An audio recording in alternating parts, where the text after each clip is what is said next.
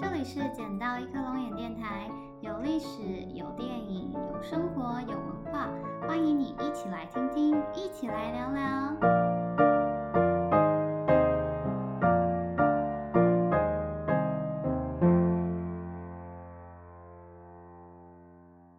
大家好，欢迎来到我们的第二集。今天呢，我们会继续上一集的主题。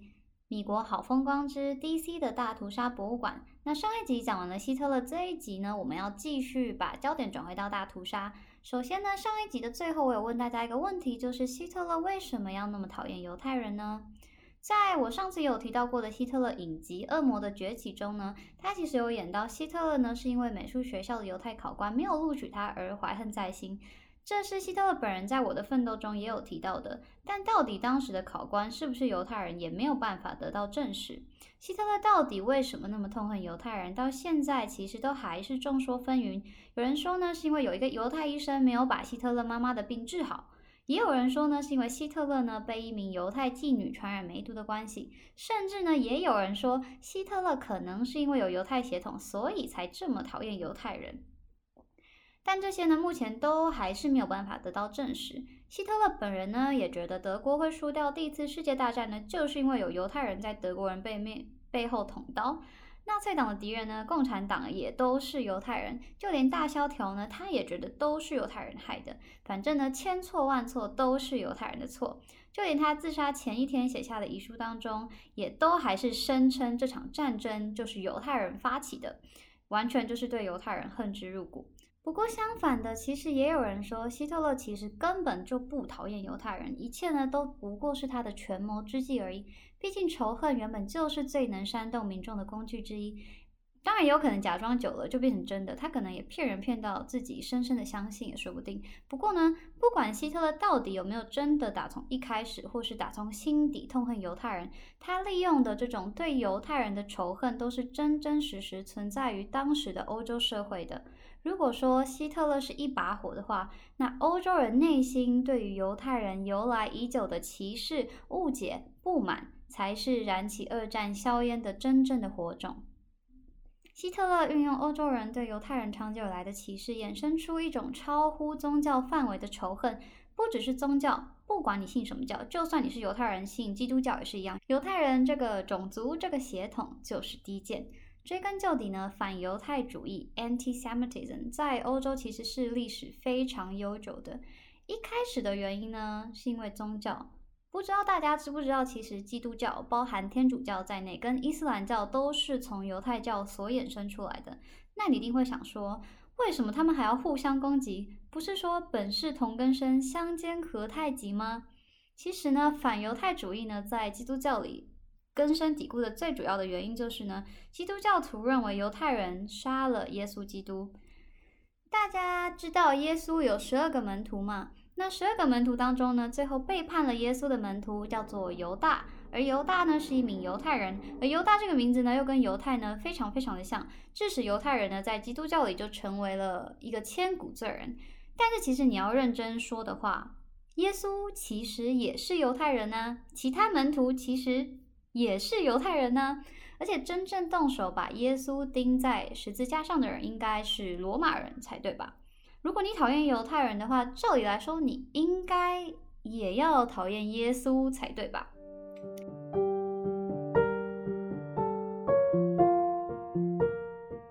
其实呢，基督教在刚刚创立不久的时候，和犹太教的界限呢是相对比较模糊的，所以有人认为说呢，为了与犹太教做出区别，为了使信众归依基督教而不是犹太教，同时呢合理化基督教新约内容中的许多说法。跟可信度，许多基督教的领袖呢，当时就选择抹黑了犹太人，借此让基督教成为正统。基督徒到底有多讨厌犹太人呢？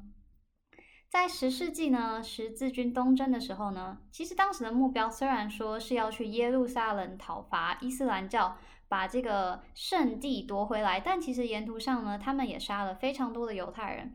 英国的约克小镇呢，在十二世纪的时候呢，其实就已经发生过类似的犹太人大屠杀。虽然呢，当时几百人的规模跟后来纳粹的几百万人的规模相比，完全是小巫见大巫。那十三、十四、十五世纪的时候呢，英国、法国与西班牙都先后有驱逐过境内的犹太人，连黑死病当时都有欧洲人怪罪是犹太人所造成的。听现在听起来觉得很荒谬，但当时的确是有很多人这么相信的。那到了十六世纪，马丁路德。大家还记得马丁路德吗？就是那个国中历史课本里面发动宗教改革的那个人。对，马丁路德。马丁路德呢，他其实原本呢是希望有把犹太人呢吸收入他打造的这个新的教会里面。可是呢，被犹太人拒绝之后呢，他就有点啊恼羞成怒。他不仅呢改写与增加了他书中诋毁犹太人的篇幅，还鼓吹呢当时的基督教徒呢焚毁犹太人的教堂。那。一直这样到了十八世纪呢，本来就一直存在于欧洲人心中对于犹太人的歧视呢，逐渐的从宗教性发展为政治性的。到了二十世纪初呢，有两本非常重要、专业诋毁犹太人的书籍出版了。第一本呢是由俄国在一九零三年所发行的《西安长老会纪要》，这个里头的主旨呢，这本书里面最主要的。主旨就是犹太人征服世界的大阴谋。那这一本书呢，很早虽然很早就被证实说它的内容多半是剽窃、虚构的，但是这本书呢流广流传非常的广泛，在各国呢都有翻译本。那另外一本呢，则是美国人，没想到吧，是美国人哦，而且这是一个大家一定都听过的人，他就是福特汽车的创办人福特。他在一九二零年代的时候呢，发行了这一本《The International True》。那书中的内容呢，是集合了以他本人的名字在福特公司旗下的报社所刊登的文章。也有很多纳粹分子呢坦言过说，受到这本书诸多启发。希特勒呢本人也曾拜读这个福特这本书，并且大力赞赏他。犹太人的名誉呢，必须要等到二十一世纪末叶才得到官方的洗白。梵蒂冈呢，在一九六零年的时候公开否认圣经中对于犹太人的指控。美国教会呢，也在一九九八年的时候呢，公开否定马丁路德对于犹太人的描述。所以在这里呢，我要澄清的是，我没有想要否定基督教或者基督教徒的意思。呃，我遇过很多基督教徒，他们都是都是很好的人。我也亲自问过，呃，美国的基督教徒，就是一个，她是一个非常虔诚的基督教徒女生。然后我跟她聊到这件事情的时候，她也说，就是 unfortunately 这个事情呢，的确过去是存在于，嗯，基督教的文化当中。但是现在呢，她也觉得说，的确耶稣也是，嗯，犹太人啊，并且杀死耶稣基督人，其实应该是正确来说，应该是罗马的士兵才对。所以呢，我觉得，希望如果现在在听的人有基督徒的话，我希望你不要觉得被冒犯到。任何一个团体，任何一个人都有可能会做错事。重要的是说，现在这个团体、这个团里面的人，保持着一个什么样的心态。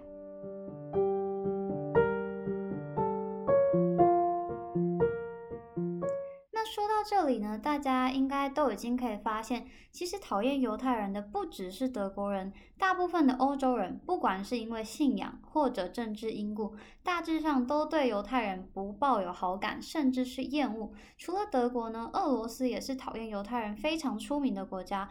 俄罗斯政府呢，过去曾公开鼓励民众霸凌犹太人，也有曾经是犹太人杀了俄国皇帝亚历山大二世这样子的传闻。那大部分时候呢，无论在哪个国家，都是少数族群的犹太人呢，其实只不过是被当作社会问题的代罪羔羊而已。以客观的数据来说，事实上，一九三三年在二战之前，犹太人只占德国人口大约百分之零点七五 percent。呃，大约五十二万多人，那这个不到百分之一 percent 的人，却被迫要承受一切莫须有的罪名，而其他德国人当时却对此深信不疑。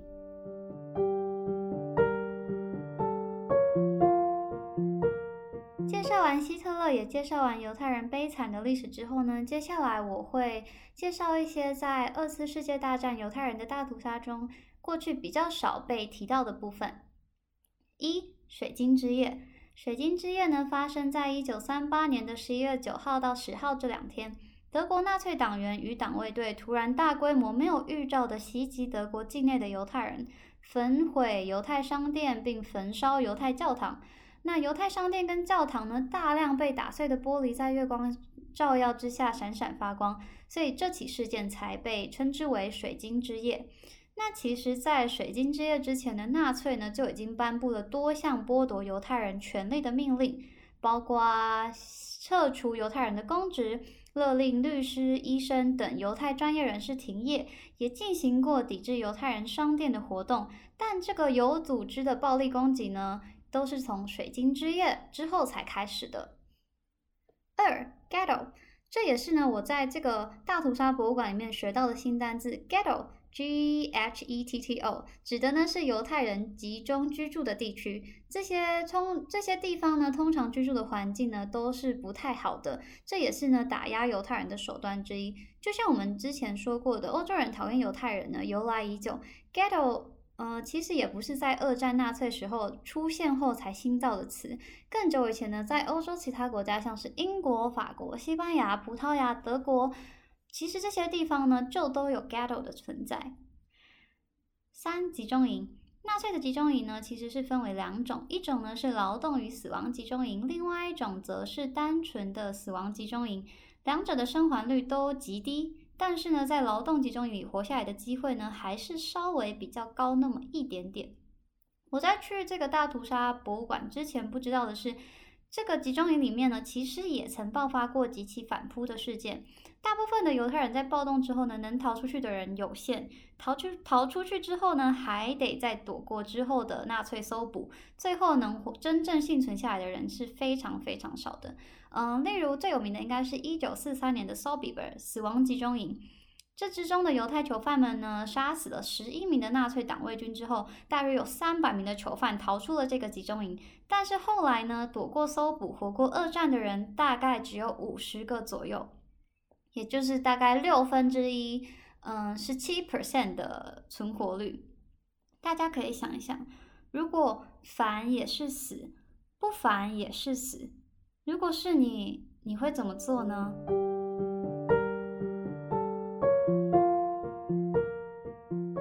四死亡行军，death marching，这个死亡行军呢，其实在不同的时间点都曾经发生。主要呢就是利用步行的方法运送囚犯。那途中囚犯呢，不管有没有避寒的衣物或者食物，你停下来你就是死，你走不动就是死。二战即将结束之际呢，因应盟军的攻击不断退后的前线，纳粹开始陆续的将集中营关闭，并且把剩下杀不完的囚犯转移到德国境内。在博物馆里的幸存者访问当中呢，有一位老奶奶，她就回忆起这个死亡行军的过程。他就说，在某一个六月的时候，他爸爸突然叫他换上雪靴。六月这么热，谁要穿雪靴？但是父命难违，他就是还是听话的换上了这个雪靴。然后在那个不久，可能过了几天之后，他爸爸就被德军杀死，然后他就被送到了集中营去。然后讲到这边，这个奶奶她就有点哽咽。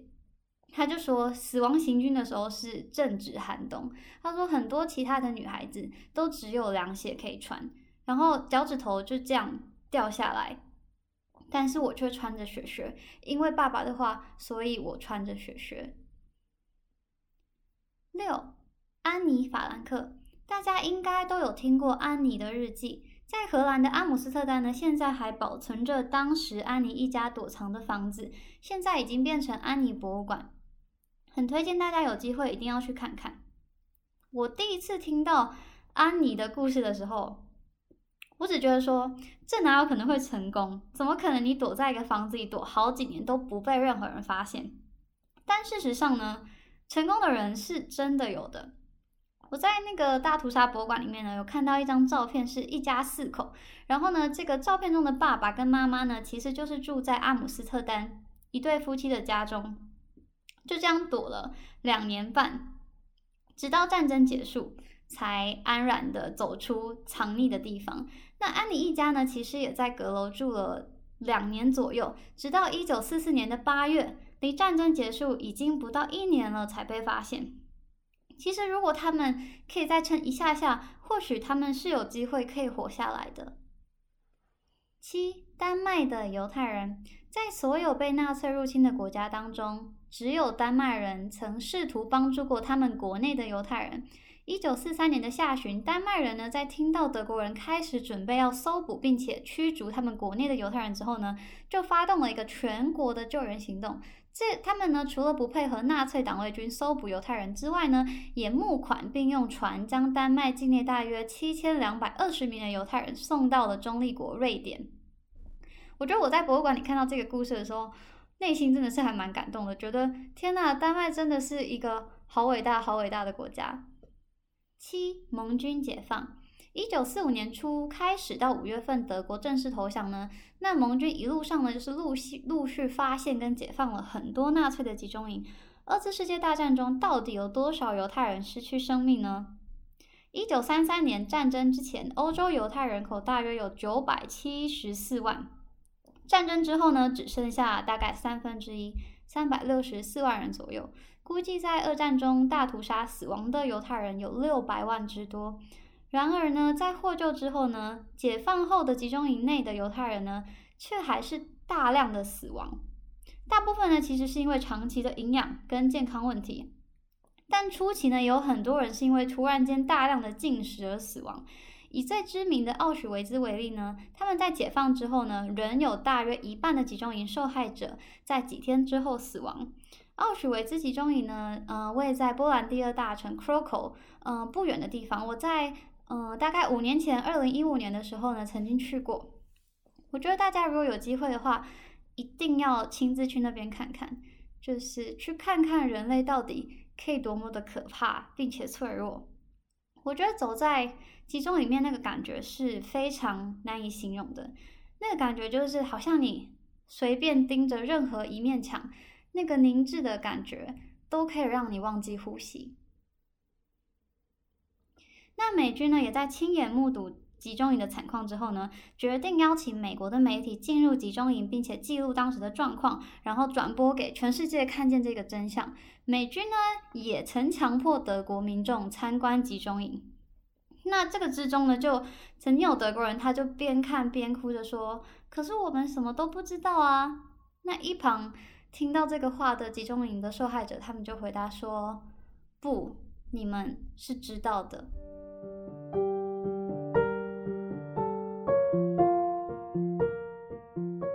在博物馆里最后播放的纪录片当中，也有一则令我印象非常深刻的故事。有一个奶奶说。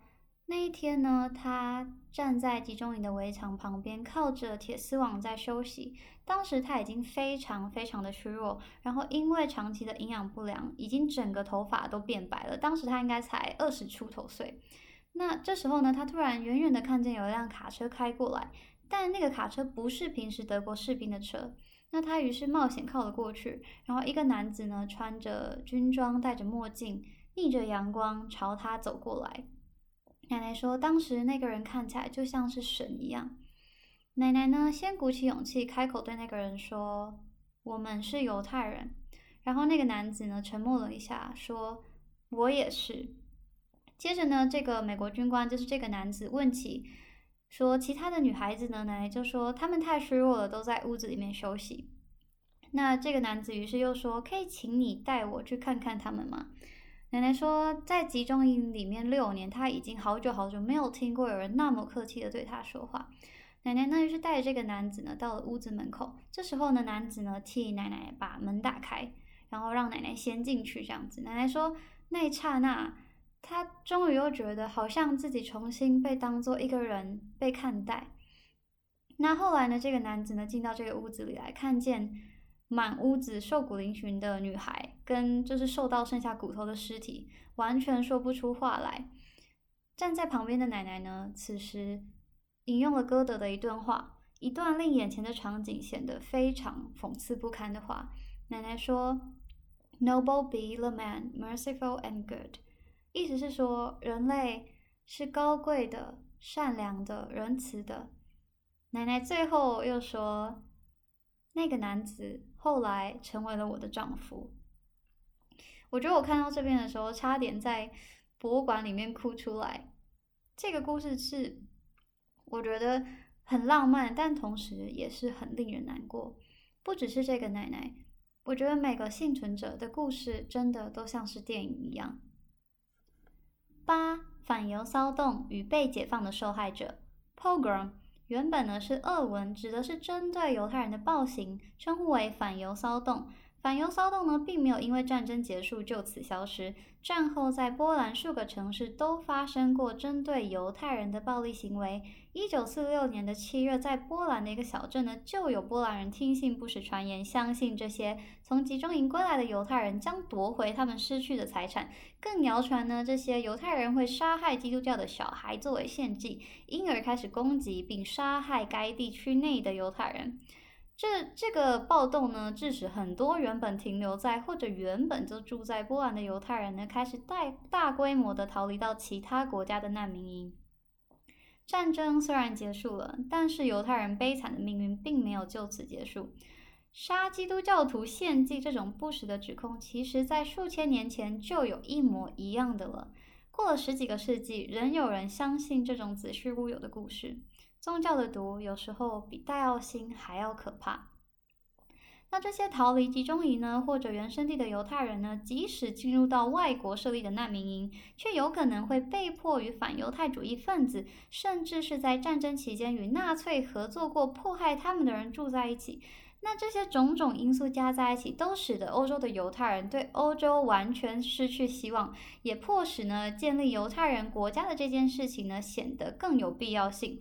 那这些人呢，最后也曾成为以色列建国十分重要的力量。之后呢，希望有机会我们可以再来谈谈以色列建国的故事。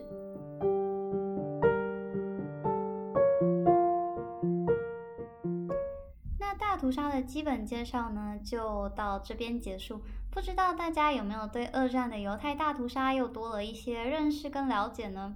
我在逛了这个大屠杀博物馆三次以后，印象特别深刻的是有两件事。第一个是犹太人为何会被欧洲人憎恨了两千多年；第二个呢，则是当时各国独善其身的态度，跟平民百姓对于犹太人遭受迫害时所展现出的冷漠。说到底，其实希特勒的成功也是靠众人簇拥而来的，不是吗？那接着呢，我想要谈谈在大屠杀博物馆看到的特展《美国人与大屠杀》。你可能会觉得美国跟大屠杀有什么关系呢？但事实上呢，当时作为一个远离欧洲战场的移民大国，美国当时其实是有能力能够庇护更多犹太人的。但是呢，基于美国当时的孤立主义跟美国与德国间的利益纠葛，美国错失了拯救许多生命的机会。第一点呢，其实是美国的银行与企业呢，在当时在德国都有很多借贷、贸易，还有包括许多工厂的设立。前段呢提过的反犹太美国汽车大亨，呃，福特，除了与纳粹的理念契合之外呢，他在二战期间其实也帮德国生产了很多军用卡车。纳粹政府呢，甚至曾经为了答谢福特的诸多贡献，颁发了一面勋章给他。那另外一位呢，对纳粹颇有好感的美国名人呢，是在一九二七年完成首次单人不落地飞越大西洋的。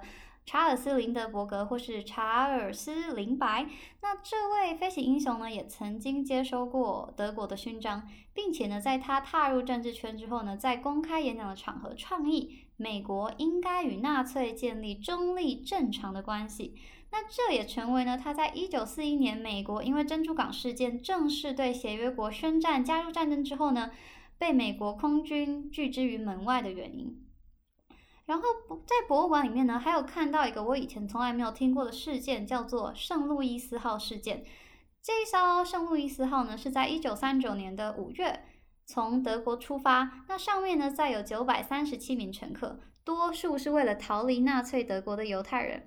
那这一艘船的目的地呢，原本是古巴，但是古巴政府呢途中却突然反悔，不愿意让乘客上岸，那船呢只好又开到了美国的佛罗里达。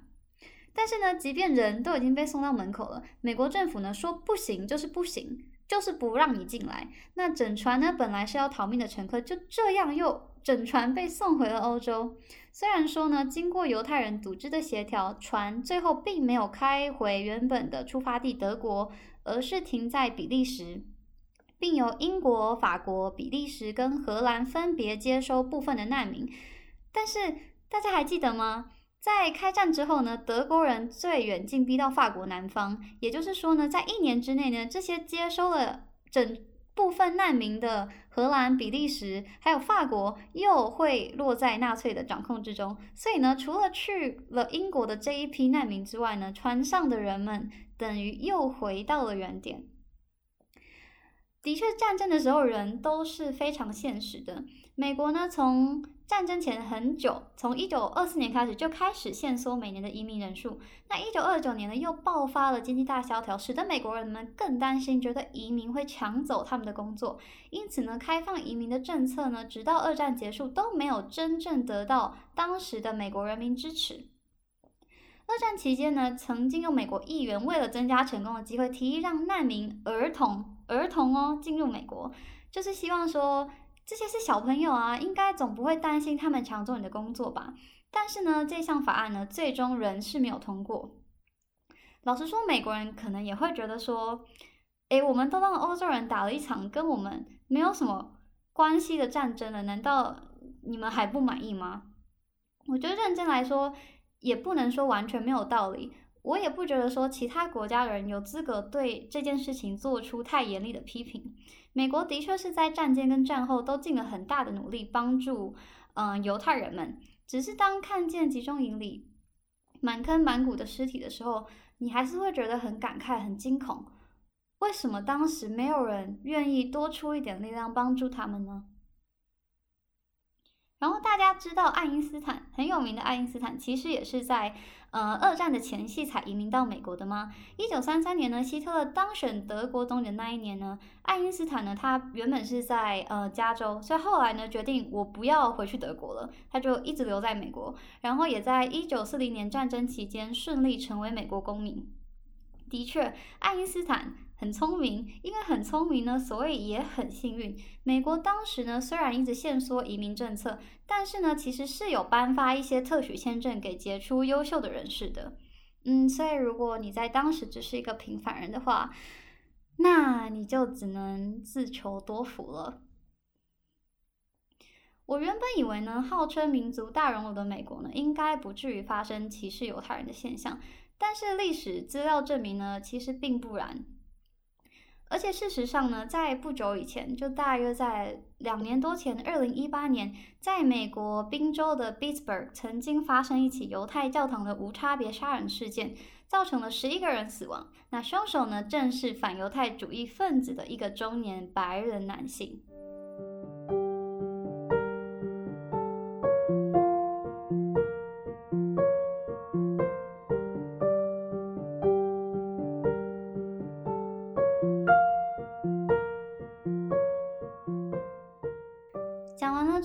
沉重的历史之后呢，我想要在今天节目的最后呢，聊一些比较温馨的故事。我想要来介绍一下各国的辛德勒。首先呢，我们来介绍一下正港的辛德勒。正港的辛德勒呢，叫做奥斯卡辛德勒，他是一位德国的实业家。他在二战期间呢，开设工厂，并出钱贿赂很多纳粹党员，以保全他手下大约一千两百名犹太员工的安全。那最终散尽家财。诶，在这一千两百名的员工里面，很多是老人、小孩，甚至是残疾人士，是基本上是没有什么产能的人。那就是为了保全他们，就是向纳粹党员声称说，这些都是我非常重要的员工。那根据辛德勒的故事所改编的辛德勒的名单呢，由史蒂芬斯皮伯格执导，在当年狂得了七座奥斯卡奖。那这部片呢，到现在呢，仍然是经典中的经典。呃，我也有看过这部片。我在最后呢，辛德勒和工厂的犹太人道别的时候呢，我就哭了。这个片呢，虽然片长三个小时，但我还是觉得推荐大家一定有机会一定要看一下。这部片里面呢，有非常多很经典隽永的台词，例如说辛德勒对一名纳粹军官所说的：“Power is when you have every justification to kill, and you don't。”嗯，他的意思是说。权力不是杀一个人，权力是当你有完全正当的理由去杀一个人的时候，你却选择不这么做。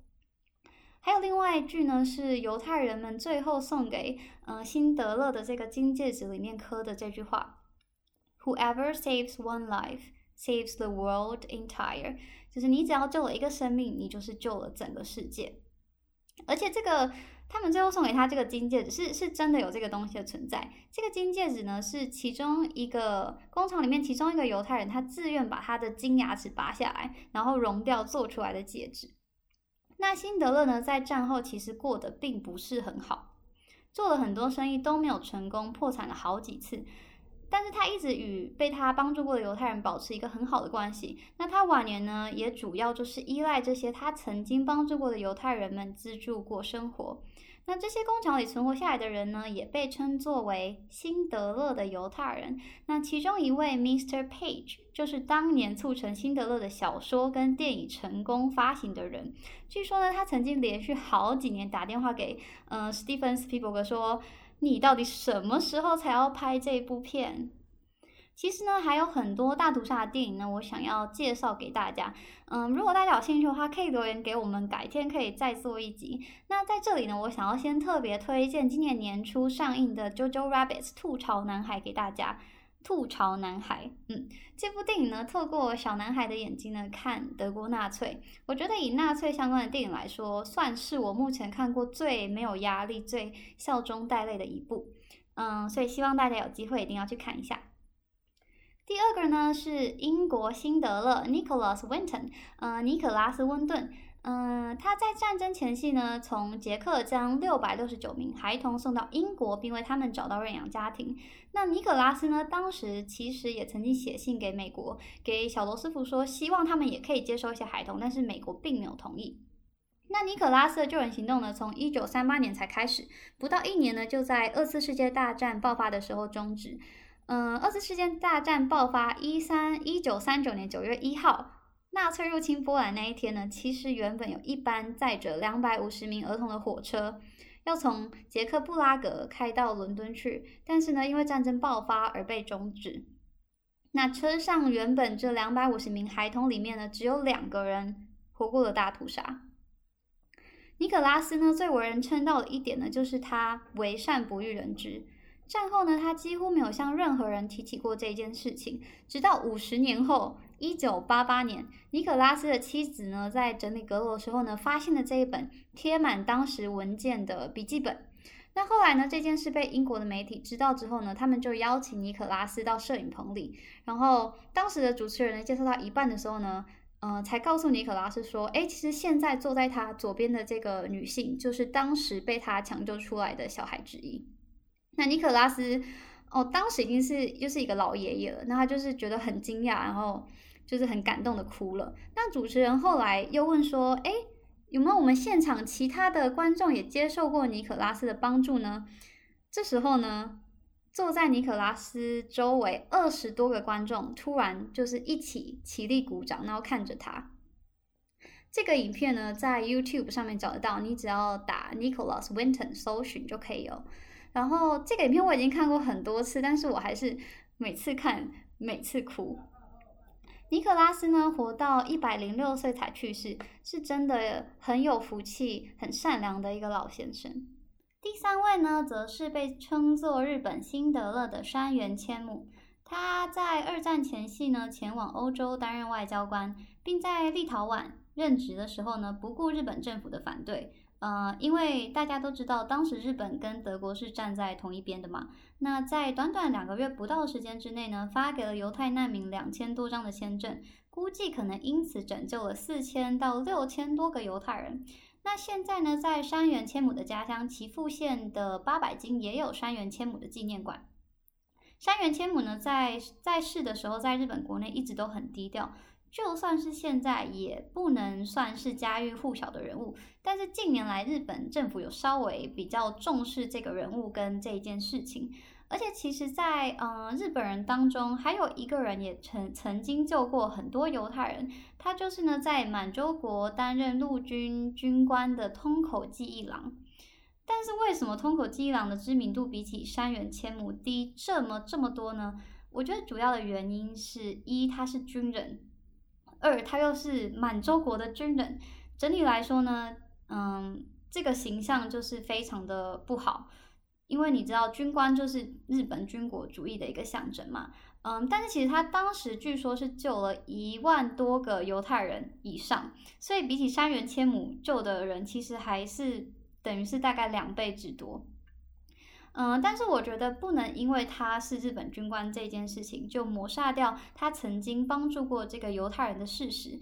事实上呢，在嗯二战结束之后呢，苏联曾经要求日本把通口基郎交出来，就是想要把他当成战犯。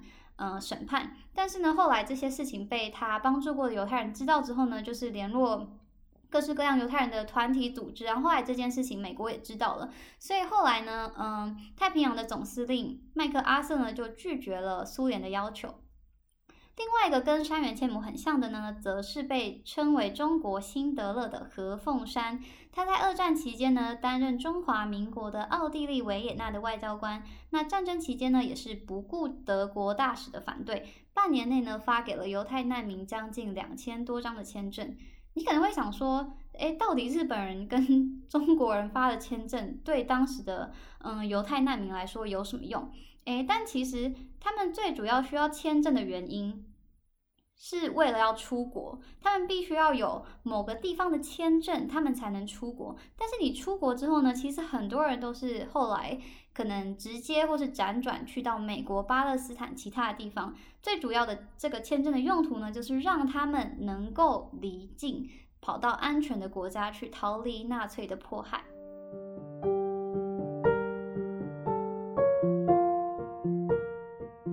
战争永远都是一场悲剧，没有人会是赢家。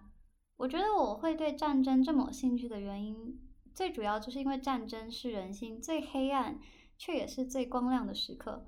战争会让人性被拓展到极限，最好的跟最坏的。现在我们觉得不可思议的事情，在战争的时候，有可能都不过是日常而已。你我可以生在这样的太平盛世。是多么多么幸运的事呢？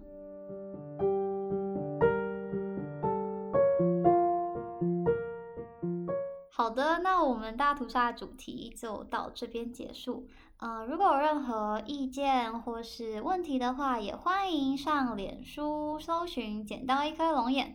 嗯，我会尽量回复啦。那下一集呢，我会做一些比较轻松的话题，嗯，但是呢，一定会有机会和大家一起聊聊二战时候的太平洋战场，还有其他有名的战争。所以，请大家千万不要转台，继续锁定《捡到一颗龙眼》。